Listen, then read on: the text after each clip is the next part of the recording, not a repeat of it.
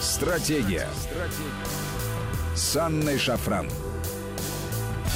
Добрый вечер, друзья. Это Вести ФМ, студия Анна Шафран. И сегодня с нами Сергей Судаков, политолог, американист, член-корреспондент Академии военных наук и ведущий Вести ФМ. Сергей, мы рады видеть тебя в нашем эфире после возвращения из отпуска. Спасибо огромное. Всем добрый вечер. А, неприлично хорошо ты, конечно, выглядишь, но это быстро пройдет. Это Уж нас утешает. 5533 Вести, друзья, это наш смс-портал, короткий номер 5533. Со слова Вести начинайте сообщение и WhatsApp, Viber, плюс 7903 176 363. Сюда бесплатно можно писать. Но, естественно, в первых строках и э, везде в новостях э, саммит Большой Семерки в Биорице. Мы наблюдали несколько дней за тем, как он проходил. И, кстати говоря, есть интересное наблюдение относительно формы потому что нас ведь Большой Запад любит поучать относительно того, э, какой должна быть демократия и насколько она должна быть распространена. Если посмотреть на карты э, Биорицы, как там было устроено все, то нельзя не удивляться, потому что там была такая строгая сегрегация, друзья. Если вдруг кто не знает, я вам расскажу. А, была красная такая территория, помеченная красным, куда допуск был только а, там Э, мировым лидерам и их помощникам. Автомобильное движение было запрещено. Дальше шла синяя э, такая территория, куда был разрешен допуск аккредитованным лицам, но не просто аккредитация должна была быть при себе а, у а, людей аккредитованных, но и паспорт. Короче говоря, все очень строго проверялось. И уже остальная белая территория, где простые смертные могли передвигаться. И надо сказать, что весь бизнес, естественно, который в красную-синюю зону попал, э, как-то замер. Никто сильно не возмущался. Хотя я представляю, что было бы у нас, если вдруг такое случилось бы? Ну, классика двойных стандартов, нам не привыкать. Э, и я вижу, что на самом деле э, Биориц – это такая вот э, в миниатюре большая Европа, большой западный мир. Те ценности, которые нам пытаются навязывать как правильные. Но всегда же возникает один простой вопрос – а что такое правильно? Это же правила, придуманные другими людьми, другими странами. То есть, по большому счету, если ты не хочешь жить, как тебе сказал твой сосед, ты поступаешь неправильно. Если ты носишь красивую, вкусную одежду, то ты поступаешь неправильно, потому что серость — это наш слоган. Надо быть как все. И каждый раз, когда ты пытаешься быть немножко другим, это означает, что ты нарушаешь некие чужие правила игры. Но позвольте, почему тогда Соединенные Штаты Америки может играть по собственным правилам, а все остальные должны подстраиваться. А почему Соединенные Штаты Америки могут носить эти яркие одежды, а Россия, в принципе, не может? Получается так, что законодатели моды очень разные, в том числе политические.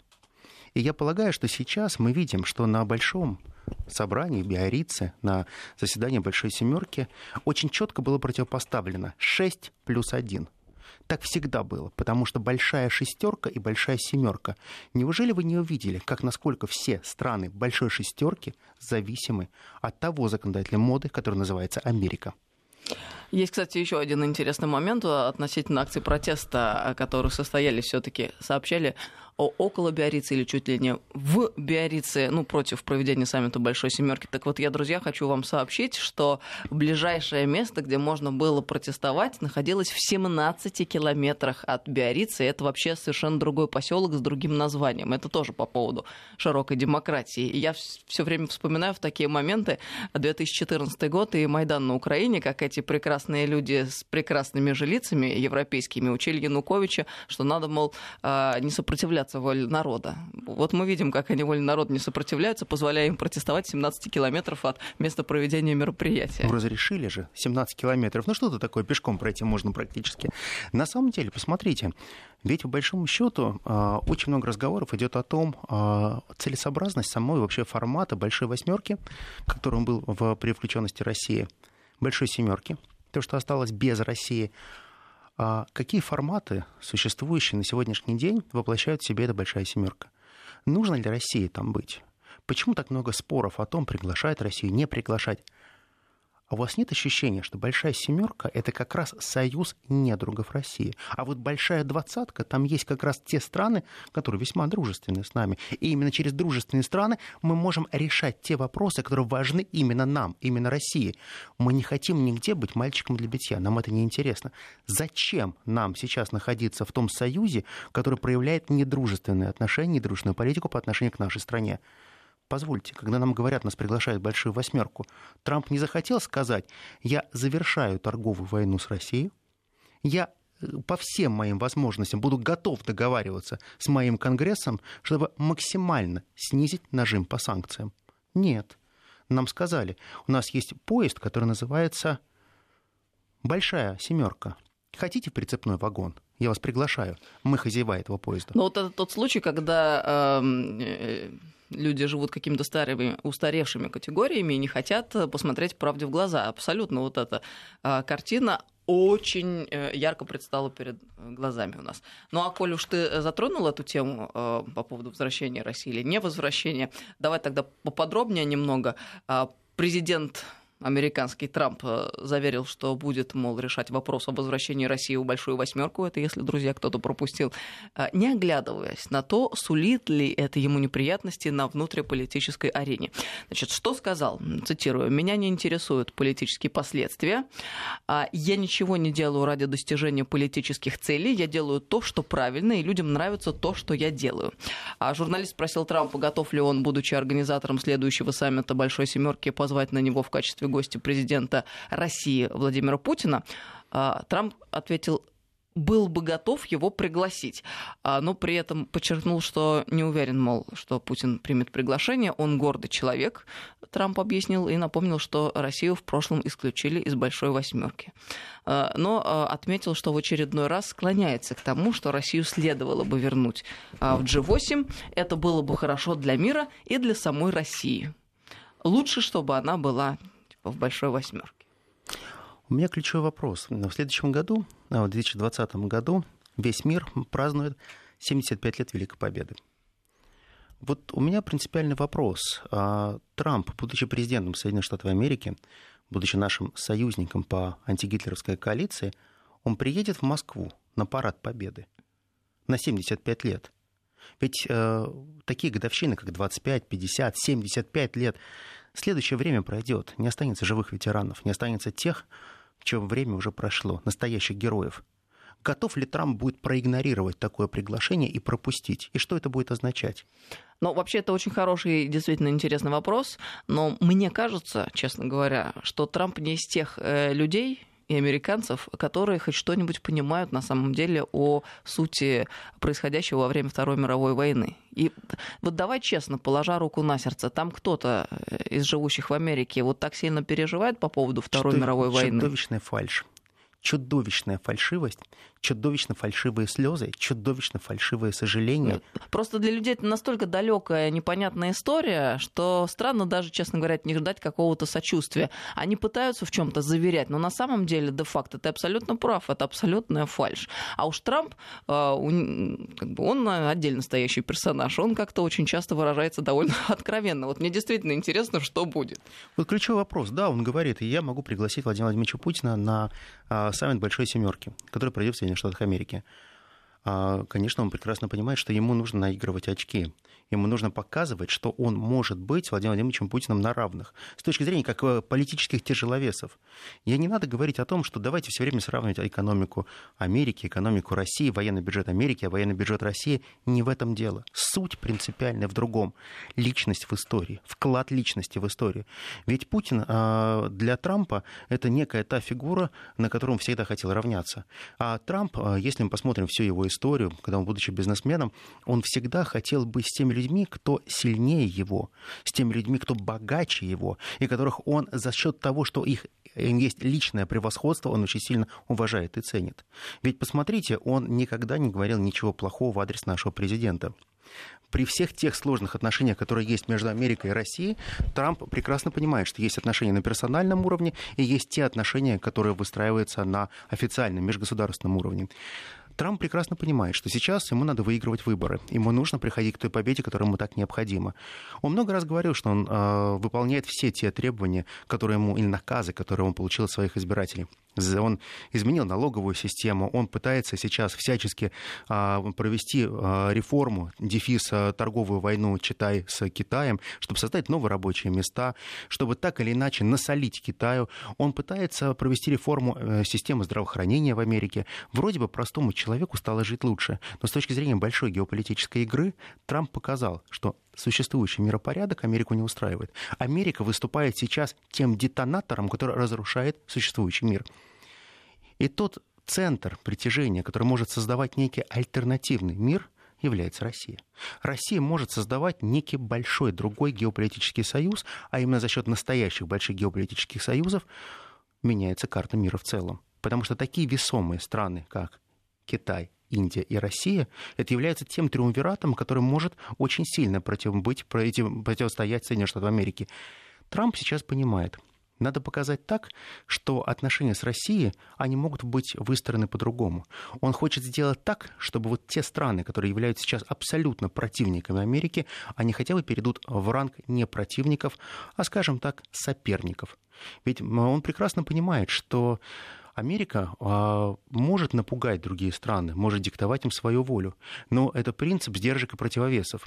Но у меня возникает принципиальный вопрос. Да, твои избиратели тебя могут даже и поддержать за то, что ты проявляешь волю, силу, и ты показываешь, что ты не боишься те политические силы внутри, которые будут бить тебя за то, что ты связан с Россией. Ведь сейчас, когда он говорит, я приглашу Владимира Владимировича Путина, это прежде всего тот вызов, который он бросает так называемому большому Вашингтонскому болоту. Это тот вызов, который он бросает средства массовой информации, которые грызли его последующие, последние два с половиной года. И мы видим, что это работает внутри Америки. Кто-то говорит, что это фальшивый Трамп, кто-то говорит, что это просто разговоры. Но все равно находятся те, говорят, а Трамп крутой. Он не боится бросать вызов даже той системе, которая так тяжело его грызла, потому что он круче этой системы. Есть еще один интересный момент э, для того, чтобы отдельно на нем поговорить. Это тема Китая. И понятно, что у Трампа это отдельно такая священная война. Э, затягивание переговоров э, Китаем э, США осложнит заключение торговой сделки. Об этом Трамп как раз сегодня говорил в Биорице на пресс-конференции по итогам саммита. Китаю нанесен очень сильный урон за последние месяцы. Он теряет более трех миллионов рабочих мест. Очень скоро это будет гораздо больше, чем 3 миллиона рабочих мест. Сравнил ситуацию со сломанной цепью. Цепь сломана так сильно, как никогда прежде, сказал Трамп. Когда это происходит, то крайне сложно соединить ее снова. Я считаю, считаю, а, что они, китайцы, э, очень хотят заключить сделку. Мне нравится, как он рассуждает по поводу того, как же Россия хочет вернуться в восьмерку, китайцы а Китай хотят хочет заключить, да, заключить сделку. сделку. А, но чем дольше они ждут, тем тяжелее э, будет сдвинуть с места ситуацию, если их вообще будет возможно сдвинуть с места. Ничего. Мне это очень все нравится. Трамп, он, конечно, молодец, правда, не находит э, понимания у своих европейских коллег. И еще вот относительно гуманитарной стороны вопроса хотелось бы сделать небольшую ремарку. Они же за свободу, демократию, за права человека и вообще за то, чтобы всем жилось хорошо в мире. Так вроде они себя позиционируют. Чисто теоретически, И, и самое да. главное, они должны все вот это контролировать, чтобы всем жилось хорошо. Но они так говорят, да? А тут почему-то Трамп заявляет про 3 миллиона рабочих мест, которых уже нету в Китае. И как-то, и очень, очень получается, этому. Этой ситуации. А, я полагаю, такое злорадство, которое происходит со стороны Трампа, это прежде всего говорит о том, что все-таки он настоящий шовинист. Он разделяет людей на разных.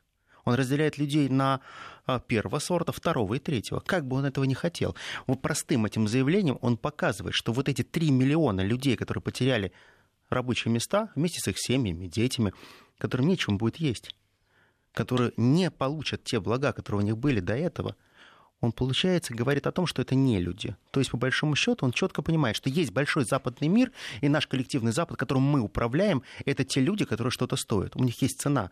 И есть все остальные. Все остальные цены не имеют. Это материал. Вы знаете, когда вот я смотрю, когда политик такого уровня, как президент Соединенных Штатов Америки, относится к человеку как к биоматериалу, я утрирую сейчас очень сильно, но я полагаю, это не очень здорово для него, потому что очень легко можно перебросить мостик о том, насколько всегда плохо он называется о неких национальных меньшинствах. Как он называется о мексиканцах, как он называется о, о всех тех, кто является понаехали, как он говорит, и захватили рабочие места в Америке. Подождите, а где ваша категории нравственности. Ведь по большому счету ваша большая демократия, ваш настоящий либерализм говорит о том, человеческая жизнь прежде всего. Моя свобода заканчивается там, где начинается свобода другого. Подождите, здесь получается так, что свобода Трампа и американца не заканчивается там, где начинается моя свобода. Пусть не меня, того же китайца. Китаец не стоит ничего. Какие-то 3 миллиона. Простите, 3 миллиона – это очень и очень много. Классическая фальш, с чего я начал – Мы говорим на сегодняшний день о том, не то, что Трамп говорит fake news, фальшивые новости, лже-новости, но мы говорим о том, что Трамп сейчас, он становится лидером, неким фальшивым лидером этого мира, потому что этот мир, который называется большая западная демократия, соткан из лжи из лжи и конъюнктуры, которым можно переиграть любые правила. На любых уровнях мы можем с тобой пожать руки, договориться с тобой, все. Я скажу, не-не-не, я передумал. Вот сейчас мне это невыгодно. По большому счету, а как Америка дальше хочет на какую нить сшить большой западный мир? Право разрушено. Приоритетность договоренности разрушена. Нет понятия самого главного – доверия внутри этих игроков. Они не верят друг другу. Посмотрите на этот саммит Большой Семерки – они ненавидят друг друга, потому что они прекрасно понимают, а пришло время разрывать одеяло, каждый сам по себе. Времена меняются. Вот интересно, что в мировой прессе уже переименовали семерку в 6 плюс 1. А, ну, фиксируют, в общем, отдаление штатов от других членов клуба, как ты, собственно, и говорил. А, Голос Америки, о чем вещает. Трамп разошелся с лидерами Большой семерки по Китаю, Ирану, Северной Корее и России. Wall Street Journal. Президент Трамп разошелся во взглядах с мировыми лидерами относительно торговой войны США с Китаем, а также ряда вопросов международной политики на саммите Группы Семи, что продемонстрировало его изоляцию на мировой арене подтвердил свой настрой на торговую войну с Китаем, отметил, что имеет право на введение режима чрезвычайного положения в стране в связи с этим, опроверг слова французских официальных лиц, заявивших, что лидеры достигли консенсуса относительно того, как действовать в отношении Ирана, а также поспорил с японской стороной по поводу того, являются ли ракетные запуски, произведенные недавно Северной Кореей, нарушением договоренностей. Блестящий человек, блестящий. Мне, мне вообще очень, очень сильно понравилось а, еще несколько заявлений, которые он сделал. А первое, это, конечно, касается запусков э, в Северной Корее. Каждая страна сейчас обладает э, ракетами, иметь ракеты это модно, это неплохо. И кто-то любит, э, у кого-то маленькие ракеты, у кого-то большие, я не люблю маленькие ракеты. При этом он это подчеркивал так, что не именно не, не малая дальность, а именно маленькие ракеты. А дальше была абсолютно гениальнейшая фраза по поводу Южной Кореи, вот она мне тоже очень понравилась когда а, был задан вопрос о том, насколько блестяще были проведены военные учения между Южной Кореей и Соединенными Штатами Америки, Трамп отреагировал блестяще. Он сказал, я рекомендовал Пентагону не тратить на это деньги. Но деньги уже были потрачены, ну что ж делать? Ну провели, значит провели. Не вижу целесообразности проводить больше такие учения, не знаю, для чего они нам нужны. Мы вас и так защищаем, а вы нам зачем? Ведь по большому счету ты, президент Соединенных Штатов Америки, ты не имеешь права давать такие заключения. Ведь все ожидали, что ты скажешь блестящее учение, очень здорово, что у нас есть кооперация с нашим малым партнером Южной Кореей.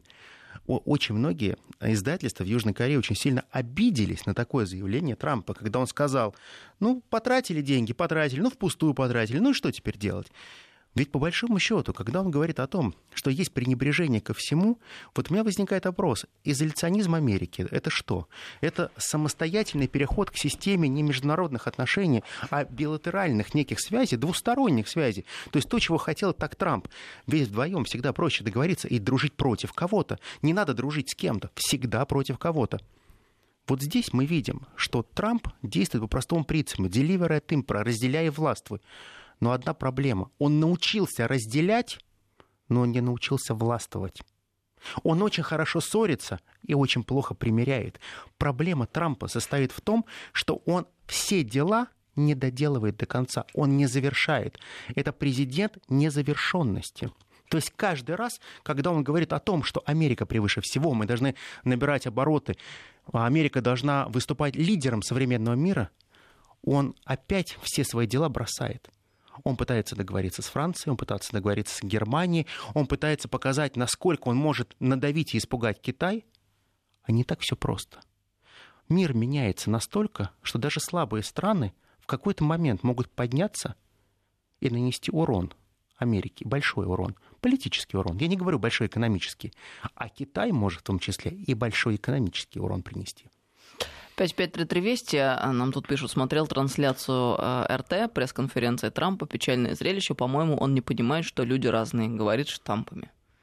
Но он действительно, по-моему, не а понимает, а, что а ему, а ему не нужно говорить по-другому. Дело в том, что а, Трамп, он действительно говорит, у него такое вот, не то чтобы клиповое сознание, он говорит штампами, он говорит ровно то, что люди хотят услышать. Он не хочет изобретать велосипед. Он говорит исключительно для своих внутренних потребителей Мир ему не интересен.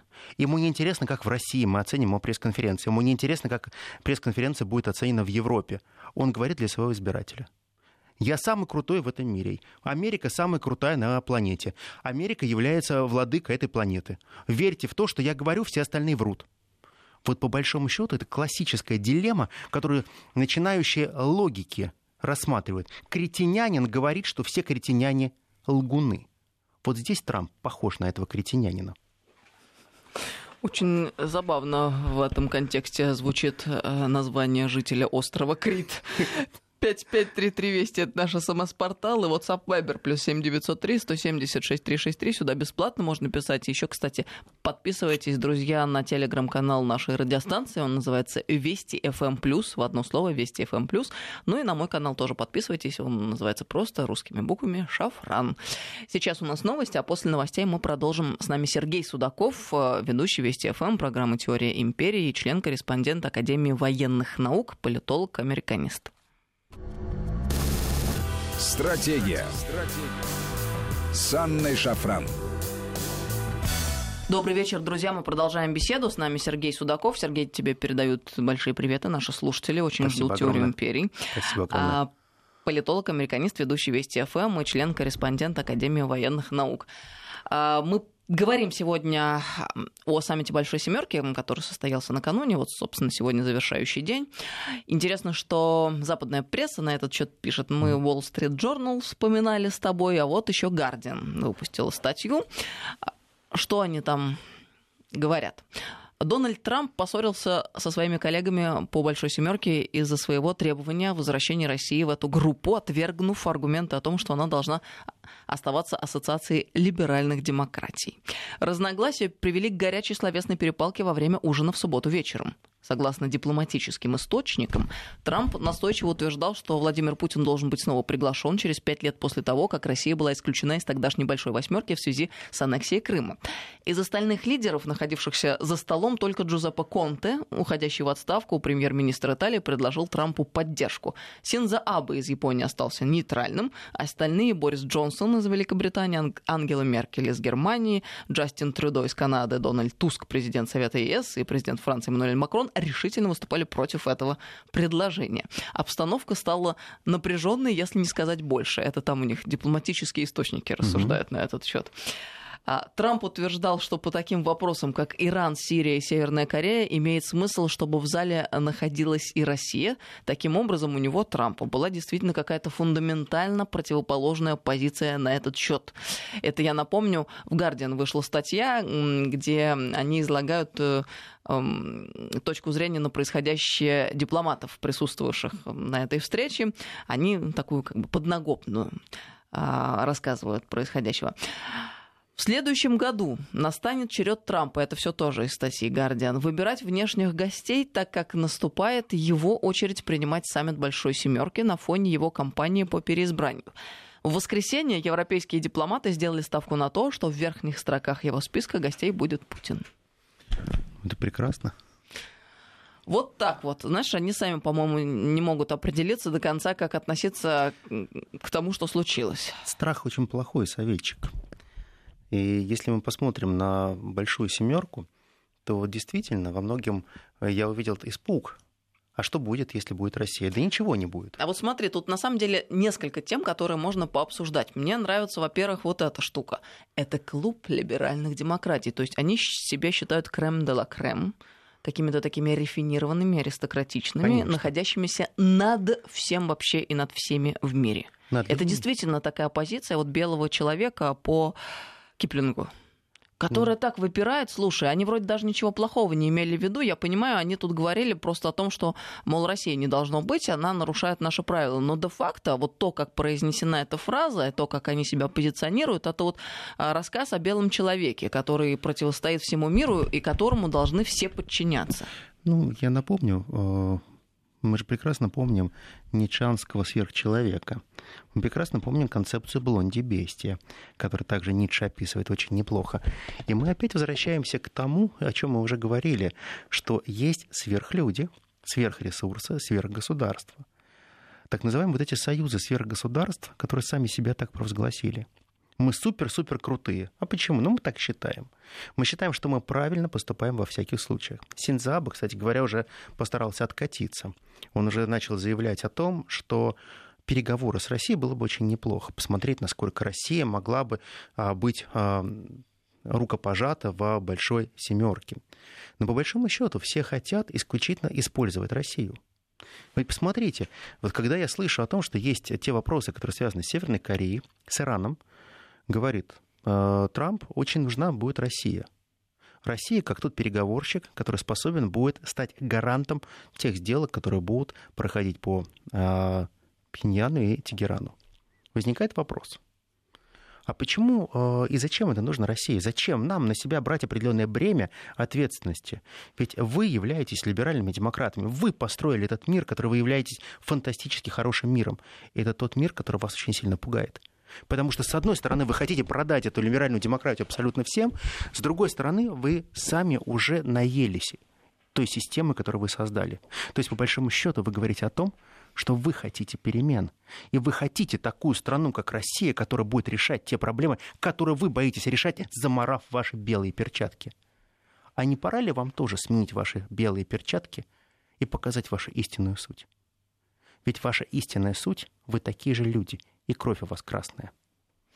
Ну, мне очень нравится а, то, что происходит сегодня. Мы в такое интересное время живем, в эпоху перемен. Вроде как, с одной стороны, не дай бог в эпоху перемен жить, а с другой стороны, очень не скучно. Потому что наблюдать за тем, что происходит в большом э, западном доме, есть европейский дом, а есть западный вместе с Америкой, крайне увлекательно они же вроде бы как вместе, и все одна большая семья, а с другой стороны Слушайте, ну такие э, фундаментальные разногласия начались, что я заинтригована, каким образом они будут расшивать всю эту ситуацию. И вообще, если, э, например, э, не будет Трампа на следующий президентский срок в Америке, э, насколько глубоким будет тот разрыв, это пропасть, которая вот сейчас уже на текущий момент существует между Америкой и Европой, и можно ли будет ее преодолеть? Вот обратим ли этот процесс или нет? Интересно. Я вот четко увидел, что сейчас большой западный мир, он все-таки с одной стороны хочет получить долю своего суверенитета, а с другой стороны очень сильно боится потерять тот банк, где сейчас лежит их суверенитет они прекрасно понимают, что свой суверенитет можно получить и хранить в своем собственном банке, а можно передать другой стране. Но страх владения собственным суверенитетом преобладает. Ведь сейчас они прекрасно понимают, что Соединенные Штаты Америки это является некой банковской ячейки, которая собирает чужие суверенитеты разных стран, которых они называют партнерами, коллегами, либо странами либеральной демократии, либо просто странами демократического толка. Но по большому счету, ведь те страны, которые сейчас выступают, в том числе против Америки, готовы ли они сами совладать собственным суверенитетом? Готовы ли они творить и идти вперед без большого западного кнута, без американского кнута, потому что по своей сути получается так, что как тяжело действовать самостоятельно. Ведь идти своим путем очень тяжело, очень легко, когда у тебя есть рельсы, которые прокладывает тебе Америка и говорит, как надо действовать. Лидер или исполнитель? Вот пусть они сейчас покажут, они хорошие исполнители, либо они те лидеры, которые могут идти самостоятельно. Вот это вопрос. Ты знаешь, ты сейчас рассуждала, мне вспомнилась такая картина, аналогия из моей юности, из 90-х. Знаешь, когда толпа гопников задирает большого дядю, а потом ну, и дядя спокойно так наблюдает, наблюдает, а потом в какой-то момент уже понимает, что настало пора объяснить, что почем. Я прошу прощения, но тут как-то очень явные аналогии. Это жизнь. Понимаешь, в чем дело? Дело не в том, что это является пример с гопником. Ну, причем они, это, это, они действовать могут только сообща, вот так вот кучкой, потому что если по отдельности, то все обычно сильно беспокоятся за себя и, честно говоря, трусят, вот если уж прямым я, образом выражаться. Я тысячу раз видел картину а, из 90-х годов, самое начало 90-х, а, поезд, едут а, школьники, и несколько мальчишек, человек 9, задирают двух девчонок. Кстати, скобрезно безопасности говорят, и каждый раз на каждой восстановке выходит два мальчишки, три выходят мальчишки, в итоге остаются две девчонки и один мальчишка. Он утыкается в стену и стоит. Ему как-то так страшно становится. Ой, господи, это очень смешно. И вот сейчас, мне кажется, представляешь, вот из этой семерки кто-нибудь так постепенно уходит, а последний стоит, говорит, а я ни при чем. Я не хотел. Это не я. Это не я. Вот как-то все это действует немножко по-другому. То есть нас приучали к одним стандартам, но у нас работает совершенно другая система. У нас работает система коллективного бессознательного. Вот это коллективное поведение толпы, она понятна, и она очень э, прогнозируема. Но проблема в том, что Соединенные Штаты Америки очень долго учили нас, учили весь мир, как правильно управлять этой толпой. Они делились со всем этим опытом. Они говорили, есть мы белые, есть вы все остальные. Мы созданы для того, чтобы вами управлять. Потому что если мы не будем вами правильно управлять, вы таких дров наломаете. Но проблема-то в другом. Мы научились, как перехватывать этот кнут. Мы научились делать так, что нам этот кнут становится неинтересен мы научились создавать свои формы правления. Мы научились адаптировать то, что нужно именно нам. А европейцы? Они пребывали в очень расслабленном состоянии. Это, конечно, расхолаживает вопрос, можно ли собраться в нужный момент после такого длительного периода релаксации. Кулак собирается очень тяжело. Дело в том, что если мы посмотрим, то, что мы уже говорили много раз об этом, вседозволенность, распущенность или либеральные ценности – разные вещи. Ведь по большому счету а, так называемые лживые двойные стандарты это очень здорово. Я а, вот каждый раз обращаю внимание, вот курить и курение, а, оно очень сильно сейчас ограничено как в Штатах, так и в Европе. Но при этом мы прекрасно понимаем, насколько огромное количество курильщиков, когда они переезжают в другую страну, они с огромным удовольствием сидят за столом, где сидят дети и раскуривают свои сигареты. И это те же немцы, это те же итальянцы, те же французы, и никто из них не говорит о том, что как же плохо, и спасите, спасите наших детей от табакокурения. Двойные стандарты в крови. Эти двойные стандарты, которые они используют на бытовом уровне. То же самое, что сделают с ними по этим же двойным стандартам, их используют уже на большом политической сцене. Так вот, сейчас Европейский Союз он даже сложно называть его Европейским Союзом, потому что это и есть союз разрозненных государств, которые тихо недолюбливают друг друга. Потому что сейчас понятие суверенизации и понятие так называемых национальных границ становится все отчетливее. И мы прекрасно понимаем, что парижанин — это парижанин, а римлянин — это римлянин. Они не хотят называть себя европейцами. Это очень большая разница. Очень большая разница в том, что нам говорят, размытые границы это здорово. Да, когда ты именно так сформулировал, все действительно стало на свои места. Это правда. Про парижанина и римлянина и европейцев. Понимаешь, в чем дело? Если ты проживаешь э, в прекрасном городе Прибалтики, то ты, конечно, европеец. Но если ты все-таки э, живешь недалеко от галереи Лафайет, и ты периодически вечером привык прогуливаться по бульвару Капуцинов туда, вниз, то ты все-таки парижанин. И тебе хочется оставаться тем парижанином, который привык просыпаться и ощущать аромат прекрасных испеченных круассанов и свежего багета. Другое. Другой мир, который не смогли уничтожить американцы идентичность через культуру. Все, что они сделали с точки зрения политики, они им сделали. Но они не уничтожили большую цель, большую политическую культуру. Согласна, очень правильно сформулировал Сергей, прям не поспоришь, и главное, доходчиво очень. А насчет либеральных ценностей, о которых ты заговорил, вот это тоже ведь интересный момент. Смотри, нам навязали следующую картину о том, что, мол, либеральные ценности это все то, что имплементируется последовательно и систематически в Европе и в Америке. Что, мол, они главные такие держатели тех самых либеральных ценностей. И э, застолбили за собой это право называться людьми людьми либеральными, исповедующими ценности либеральные. Но если вот де-факто посмотреть э, на все то, что происходит в Европе, в Америке и у нас, а, у нас существует огромное количество самых разных СМИ, которые могут и выражают самые разные оценки происходящего. Все, кто только пожелает и кто хочет, имеет возможность высказаться. Ни разу в нашей стране не звучало предложение там, из высших эшелонов власти кого-нибудь закрыть, как-нибудь ставить палки в колеса и так далее и тому подобное. Все, э, кто хочет как-то самовыразиться, имеют такую возможность. А то, как это происходит у нас в стране, так не происходит нигде, потому что у нас это ну, очень мило, по-доброму и крайне именно либерально, понимаешь? Если мы посмотрим и проведем аналогию на то, как происходят э, все аналогичные вещи в Европе, мы увидим ведь абсолютно другую картину. Где, скажите, кричат о том, что э, Russia Today надо закрыть, потому что это русская пропаганда, что спутник надо закрыть, потому что русская пропаганда. Где увольняют журналистов э, ввиду того, что они имеют какую-то точку зрения, отличную от редакционной, позволяют ее себе. Нет, нет, не в эфире высказывать или не на страницах газет, а просто в личных беседах. Это все происходит на BBC, в CNN и так далее. Мы понимаем, что на самом деле э, реальная свобода слова, как это не парадоксально, ну там для тех товарищей, да, она у нас здесь в России. А вот там жуткий абсолютный тоталитаризм. Посмотрите на то, как людей там э, закрывают э, жестко э, полицейские во время там разного рода акций. Там же вообще не церемонятся. Там дымовые там... шашки, дубинки. Посмотрите на эти картины. Там людей с разбитыми лицами в крови и так далее. Ну вот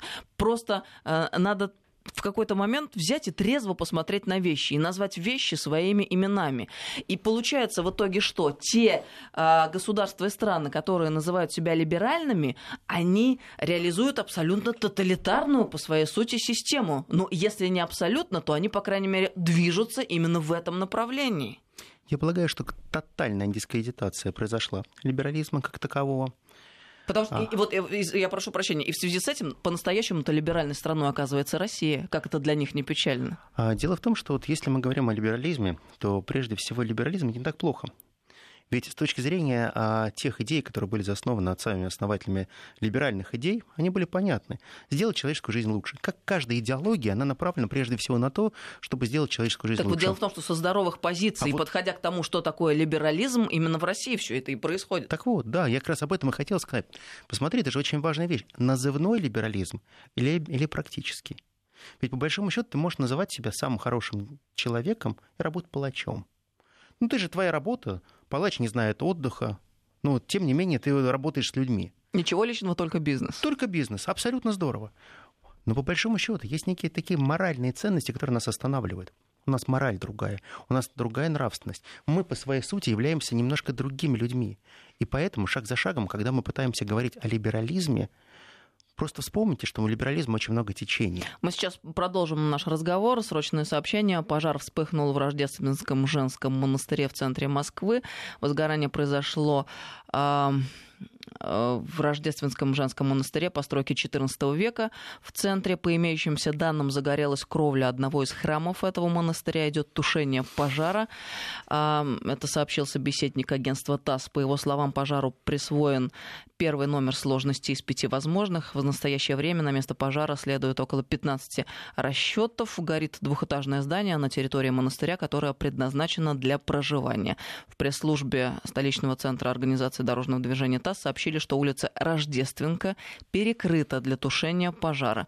Монастырь э, основан, о котором идет речь, в 1386 году, имеет в своем составе несколько храмов и иных зданий, в том числе одноглавный каменный э, собор. Э, наш корреспондент сейчас выехал на место э, чрезвычайного происшествия. Э, мы ждем его включения в новостях. Ну и будьте внимательны, друзья, улица Рождественка, напомню, перекрыта для тушения пожара. Надеемся, что все закончится благополучно. Это было срочное, срочное сообщение. Сейчас мы продолжаем программу. О либерализме мы говорили. Да, конечно же, очень хочется, чтобы пожар был локализован, потому что это всегда трагедия. И нам хочется, чтобы, конечно же, меньше такого происходило. Но я очень надеюсь на наших доблестных пожарных.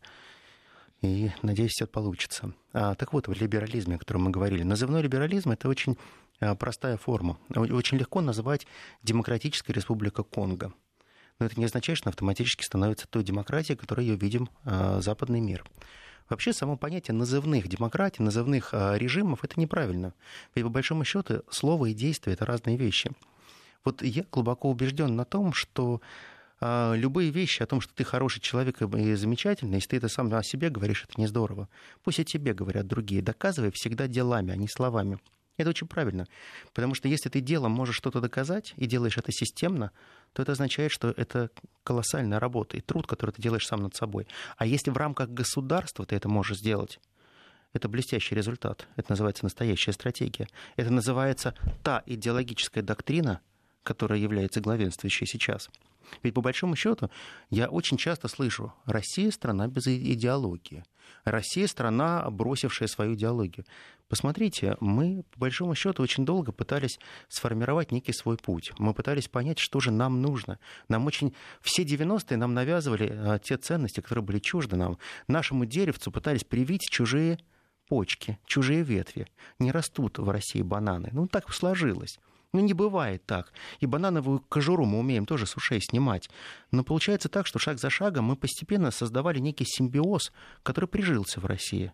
Мы прекрасно понимаем, что свобода слова — это неплохо, и она должна работать. Слышать и видеть разные мнения — это правильно. Мы говорим о том, что самовыражение — это хорошо. Мы говорим о том, что социализм и некие социальные программы, которые развиваются в рамках классического социализма, это тоже хорошо. Мы говорим о том, что есть такое слово, как консерватио, сохранение. Но сохранение это возможно только тогда, когда мы уважаем свои собственные традиции. И что бы мы сейчас ни делали, любая наша идеология — это есть совокупность идеологических концептов. Чуть-чуть из консерватизма, чуть-чуть из социализма. Конечно же, ядро и какая-то маленькая часть, которая нам полезна и понятна из либерализма. Но мы создаем то, что называется наша традиция — и вот если кому-то не нравится, что у нас есть наши традиции, по которым мы живем, создавайте свои. Но на это нужны века. А, нам пишут много, чтобы не было ощущения, что не читаем. Трамп тактик, мне надо и все. Или играет эту роль, прикрывая свою стратегию. История показывает, что они в 20 веке играли в долгу. А, как считаешь? Я считаю, что стратегия хороша, когда у тебя есть хотя бы лет 15. Стратегия — это очень долгая игра, и игра в долгую — это означает, что ты сможешь передать эстафету. Ну свой... вот Трамп, он тактик или стратег, на твой взгляд? А, я полагаю, что он тактик. Ему нужно сейчас отыграть игру. Мне тоже так кажется. Понимаешь, он, он играет спектакль. Он вышел, ему поаплодировали, все здорово, хорошо. Его не волнует, что будет после него. Вот он живет по такому принципу, плохо это звучит. Твори бардак, мы здесь проездом. Вот он сейчас творил, а дальше все хорошо. Гость э, студии какими-то философскими понятиями оперирует. В политике есть понятие эффективно и неэффективно. Согласитесь, большая семерка действует сплоченно и эффективно. Роман. Вот, Роман, мы с вами совершенно не согласимся и абсолютно. Собственно, дело всю том... программу мы обсуждали. Ну, в чем дело? Если немножко спорить этот про тезис. по большой философии, то само понятие эффективности, оно имеет очень много значений. Эффективность для кого? Персональная эффективность, страновая эффективность или коллегиальная, коллективная эффективность? И здесь надо говорить о принципах. Если человек говорит о методологии, методологический индивидуализм он имеет в виду или методологический коллективизм? Но если уж говорить про настоящую науку, давайте вернемся к методологии. 553320 это смс-портал WhatsApp Viber плюс 7903 176 363. У нас уже совсем мало остается времени до конца программы. Кстати говоря, ну, нам из разных стран пишут, как всегда, из Германии пришло сообщение. В Германии за несанкционированные э, протесты на улице два с половиной года тюрьмы. Такое сообщение пришло. Но это к вопросу о том, да, как происходит в Европе. Это очень интересные вообще вещи, если а, посмотреть, э, как законодательство устроено в самых разных стран. Германии, Франции, Японии и так далее. Э, полюбопытствуйте, друзья. Э, мы всегда живем в эпоху перемен. Вспомните слова из фильма «Человек с бульвара Кабуцинов». У нас тут такие перемены, так интересно. Перемены — это нормальное состояние. Но дело в том, что мы сейчас становимся с вами свидетелями не просто страновых перемен. Вот мы сейчас наблюдаем, что большая геополитическая карта очень сильно меняется. Большая геополитика, она перестает быть зафиксированной реальность, то, что мы имеем на сегодняшний день, она отличается от сейчасности. То, что мы хотим урвать какой-то кусок. Вот Россия, в отличие от Америки, никогда не жила категориями сейчасности. Вот мы как раз всегда учили своих детей играть в долгую. Сергей Судаков, политолог, американист, член-корреспондент Академии военных наук, ведущий Вести ФМ. Слушайте программу «Теория империи» по воскресеньям. Сергей, спасибо, спасибо тебе большое. Огромное. Всем доброго вечера, доброго друзья. Вечера. Стратегия. Стратегия с Анной Шафран.